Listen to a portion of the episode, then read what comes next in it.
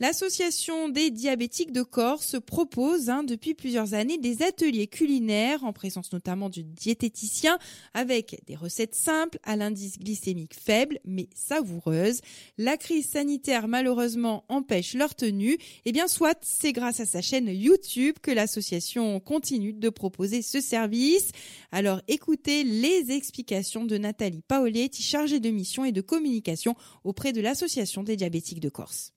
Euh, chaque année, euh, dans le cadre euh, de la plateforme régionale d'accompagnement du malade chronique vers l'autonomie, nous organisons des ateliers culinaires sur Ajaccio et sur Bastia avec une diététicienne. Donc nous sommes en général entre 6 et 8 personnes. Et au vu de la crise sanitaire que nous subissons, nous ne pouvons plus faire des ateliers culinaires en présentiel. Donc nous avons eu l'idée de faire nos ateliers en vidéo sur notre chaîne YouTube et nous avons donc euh, la diététicienne.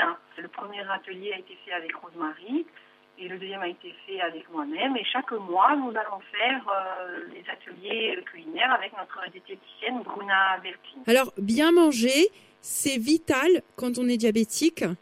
Alors, je dirais bien, bien manger, c'est vital pour tout le monde. En fait, euh, ne sommes pas au régime, nous sommes euh, sur l'équilibre alimentaire. On propose des recettes avec euh, des ingrédients avec un indice glycémique plus bas. Par exemple, sur notre gâteau aux pommes, nous avons pris de la farine semi-complète plutôt que de la farine blanche comme on la connaît d'habitude. Donc du coup, l'indice glycémique de la farine semi-complète est plus bas que la farine normale, ce qui fait que pour nous, euh, l'aliment va, nous faire moins monter euh, la glycémie.